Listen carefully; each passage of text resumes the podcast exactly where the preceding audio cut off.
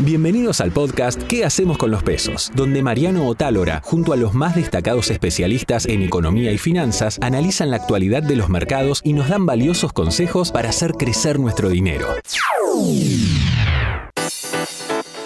En una nueva edición de ¿Qué hacemos con los pesos?, ciclo liderado por Mariano Otálora, analizamos el primer decreto de Javier Milei y sus efectos tanto en la economía como en la industria. Además, hablamos del mercado inmobiliario y las mejores opciones de inversión para lo que se viene.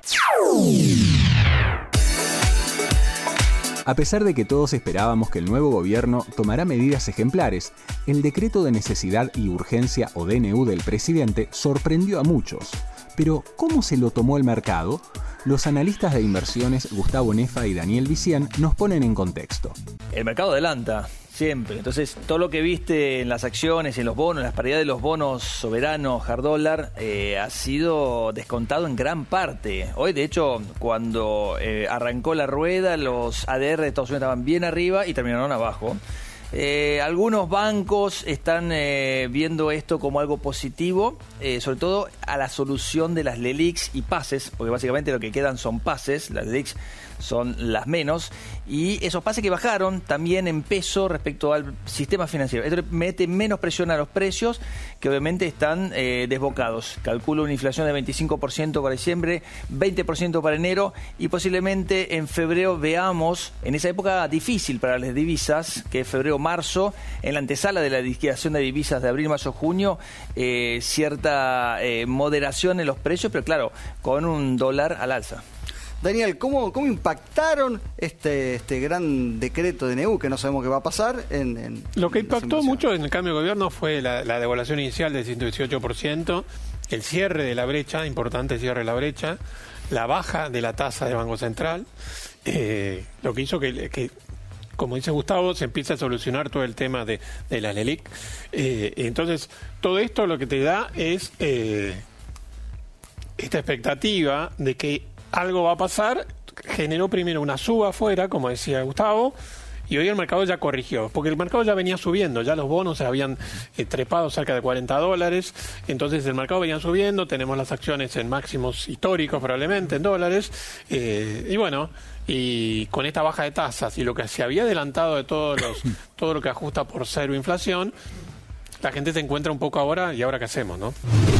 Ante esta gran cantidad de medidas, Gustavo Nefa es entusiasta por la oportunidad que podría tener el país. Esto complementa un nivel de ingreso que podría aspirar a la Argentina a tener incluso equilibrio fiscal financiero, es decir, no solo eh, eliminar el déficit fiscal primario, sino esos dos puntos, dos puntos y medio de intereses, porque hay mucho que es variable, no se sabe bien cómo va a quedar la cuenta, que eh, en relación al PIB pesa y mucho. Esto que quizás con todas las nuevas medidas que vimos, quizás quede empatado. Hay un blanqueo muy oneroso, hasta 100 mil dólares no paga ningún eh, costo. Eh, hay una moratoria también y hay eh, otras medidas que van a reforzar la caja como la vuelta de ganancias para la cuarta categoría, ¿no? El analista de inversiones habla sobre el DNU y si es bueno que Milei inicie su gobierno de esta manera. ¿Cómo afecta a los mercados y cómo afecta a la gobernabilidad? Yo eh, meto un bocadito nada más. Eh, el DNU existe desde el, desde el 94 y es una herramienta válida para un presidente en caso de emergencia o determinada situación. Con lo cual no tiene que ser refrendado por el Congreso. Pero Milei lo que va a hacer es enviar al menos todo lo que es la parte tributaria para someterlo a una votación, al menos de alguna de las dos cámaras. Creemos que sea de la Cámara Baja. Vamos a ver. Eh, no tiene necesidad de que salga como ley, porque ya el decreto reemplaza a la ley, está por encima de la ley. Ahora, no es bueno que empiece a gobernar con un decreto de necesidad de urgencia cada vez que necesita hacer una cosa, obviamente. Y ya escuchamos cacerolazo y hemos visto algún una desconformidad de muchos de los sectores que están siendo afectados por estos, a ver, fondos que son desarmados, eh, eh, mecanismos de incentivo que son desarmados y donde hay un cambio importante que vos lo dijiste, empiezan a competir.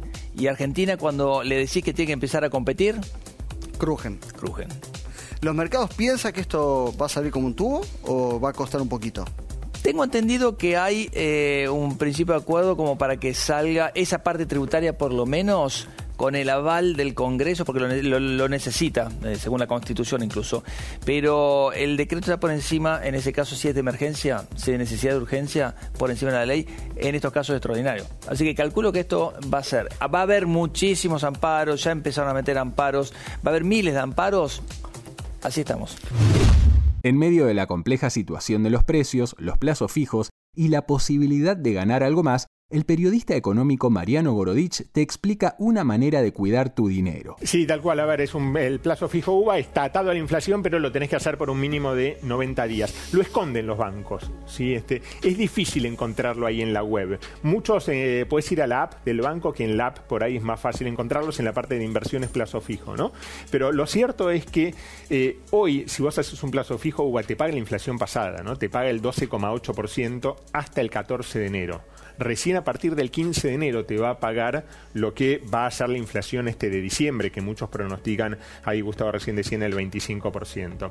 Pero vos decís, eh, ¿cómo puedo hacer yo entonces que necesito por ahí alguien que necesite tener un flujo este como una renta mensual para hacer un plazo fijo UVA, pero a 30 días en lugar de a 90. Había una opción precancelable a 30 días que ya no existe más. Igualmente esa opción te pagaba menos que un plazo fijo común que hoy te paga un 9% mensual. Sin embargo, lo que puedes hacer, este, Gonzalo, es dividir la plata que vos tengas para el plazo fijo UVA en tercios. Entonces, un tercio lo pones hoy en un plazo fijo UVA. Los otros dos tercios los pones en un plazo fijo tradicional. A los 30 días sacás un tercio de tu plazo fijo tradicional y lo, pones en UVA.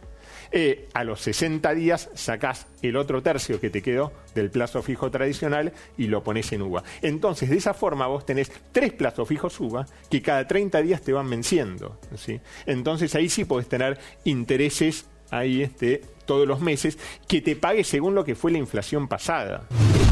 Otro tema central del DNU que sacó Javier Milei es la derogación de la ley de alquileres la misma generó gran repercusión y para saber qué puede ocurrir, invitamos a Germán Gómez Picasso de Reporte Inmobiliario. Lo más importante es que puede impactar entre propietario e inquilino algún tipo de actualización a partir de un índice y también en el periodo, cada cuántos meses se va a hacer esta, actualización. Creo que esto es lo que va a ser, es el elemento más importante que va a hacer que por fin de nuevo empecemos a tener algo de oferta en el mercado, ¿no? que era lo que era el gran problema que estaba teniendo el mercado de alquileres.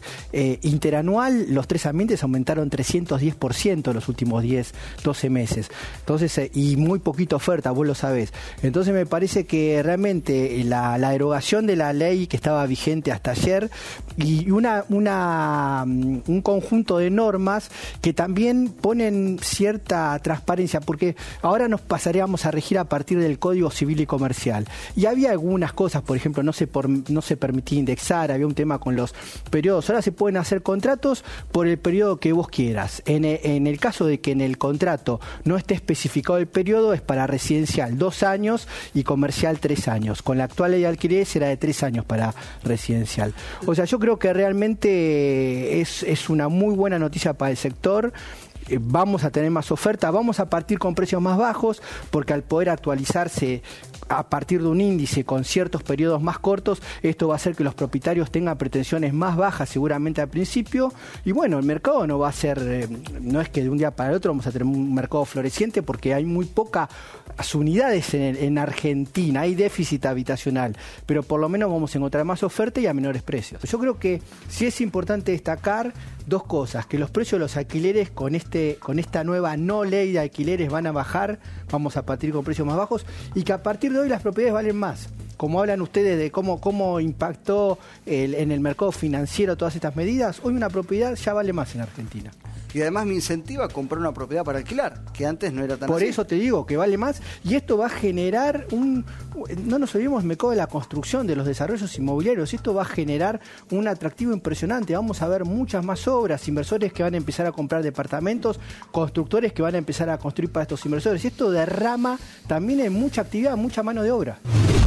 Para poder hablar sobre lo que ocurre con la industria y las nuevas medidas tomadas por el DNU del presidente, invitamos a Martín Rapalini, presidente de la WIPBA. En primer lugar, habla de la mirada de las pymes. Veníamos de muchos años con un sistema laboral que, era horroroso, que, no, que era desincentivaba la contratación, la industria del juicio. Últimamente teníamos en la justicia que se estaba aplicando el anatocismo, que es interés sobre intereses, las, las indemnizaciones terminaban siendo millonarias, o sea que nosotros vemos con buenos ojos eh, estas transformaciones que tienden al incentivo de la contratación, ¿no? que eso es fundamental. Eh, después abarca muchos temas, creo que por ejemplo, con respecto a. Hay, mucho, un montón de leyes, sobre todo lo que era la promoción industrial, era una ley muy vieja que ya estaba prácticamente no, no, no tenía uso. Eh, por ahí tenemos dudas con respecto a todo lo que es el compre nacional porque entendíamos que estaba funcionando bien eh, y, no, y no genera ningún tipo de inconveniente en los precios, porque bueno, lo que te da es la posibilidad de competir y tiene un beneficio mínimo, digamos, para todo lo que es producción nacional. Eh, pero bueno, pero en general entendemos que es importante que la Argentina entre en un camino de, estabilización, de organización de la economía, de una macroordenada y también de regulación eh, digamos, para que eh, los costos bajen y que podamos competir, como decían, eh, de la mejor manera. Otra de las cosas que habla Rapalini es sobre el método que utiliza Wokra para desafectar empleados. O sea, uno puede optar por un, por un, por un camino o por el otro, ¿no?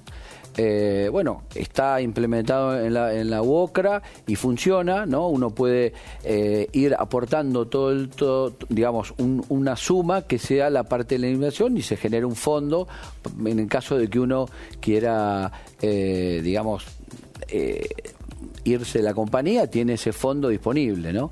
Yo creo que a veces para las pymes puede ser importante porque uno en general tenía un riesgo muy alto en el despido y se genera un monto alto, entonces uno lo puede incorporar al costo y lo va... Eh, digamos, termina el riesgo que por ahí estaba permanentemente pendiente de, cualquier indemnización, eh, ¿no? Porque eso, sobre todo en las pymes, generaba muchísima incertidumbre. Si querés más información, seguinos en YouTube en el canal Mundo Dinero, activa las notificaciones y no te pierdas ninguna novedad. El presidente de la WIPBA también habló sobre el traslado de los precios que hay en base a la inflación. El problema cuando vos tenés una inflación alta, vos ponés los precios más mirando tu cobertura que tus costos. O sea, vos estás mirando cómo va a evolucionar el tipo de cambio.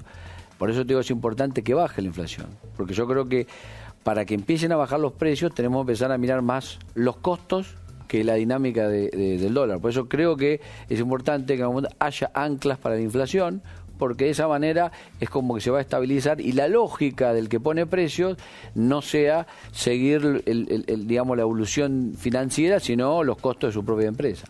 Creo también que lo que hay que decir es que en este escenario, cuando se habla de competencia, de competitividad y cuando se habla de apertura, yo quiero hacer un párrafo de que realmente los que compiten con el mundo son los sectores transables, ¿no? Son los sectores que producen, no toda la economía, ¿no? O sea, los bancos, una farmacia, una peluquería, los servicios, la salud, una gran parte de la economía, casi el 70%, no le cambia nada a la apertura. Al que le cambia la apertura es el que produce y que tiene que, tiene que competir con países que tienen otra, estructura de costos, otra estructura de impuestos, o sea, tienen otro Estado y, y otra política, digamos, de promoción industrial que la que tenemos nosotros. O sea, lo que nosotros decimos es, eh, digamos, eh, eh, ponga la cancha pareja para todos. Lo que no queremos una, digamos, eh, es tener condiciones totalmente adversas y tener que competir. Yo creo y, totalmente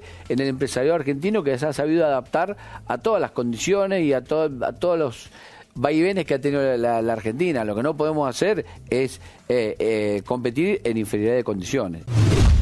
Para Martín Rapalini, los meses de enero y febrero van a ser complicados para las pymes. De las empresas exportadoras eh, que hablamos que se puedan beneficiar eh, de un salto de tipo cambio, se encuentran eh, Vista mm, Energy y Cresud de las empresas que se benefician del aumento de tarifas TGS, TGS es una empresa que tiene márgenes extraordinarios, más del 40% de retorno sobre los ingresos, pero además va a pegar un salto importante con las demás tarifas.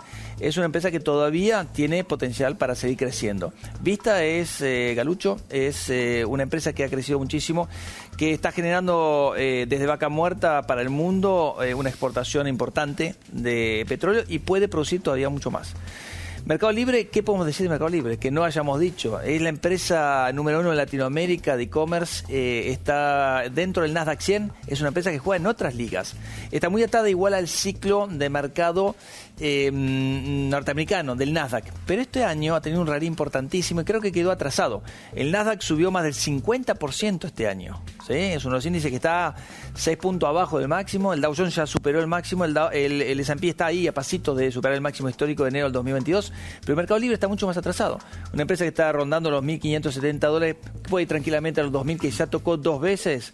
Es una apuesta, presentó dos muy buenos balances y se posiciona en medio de pago, obviamente, como la número uno.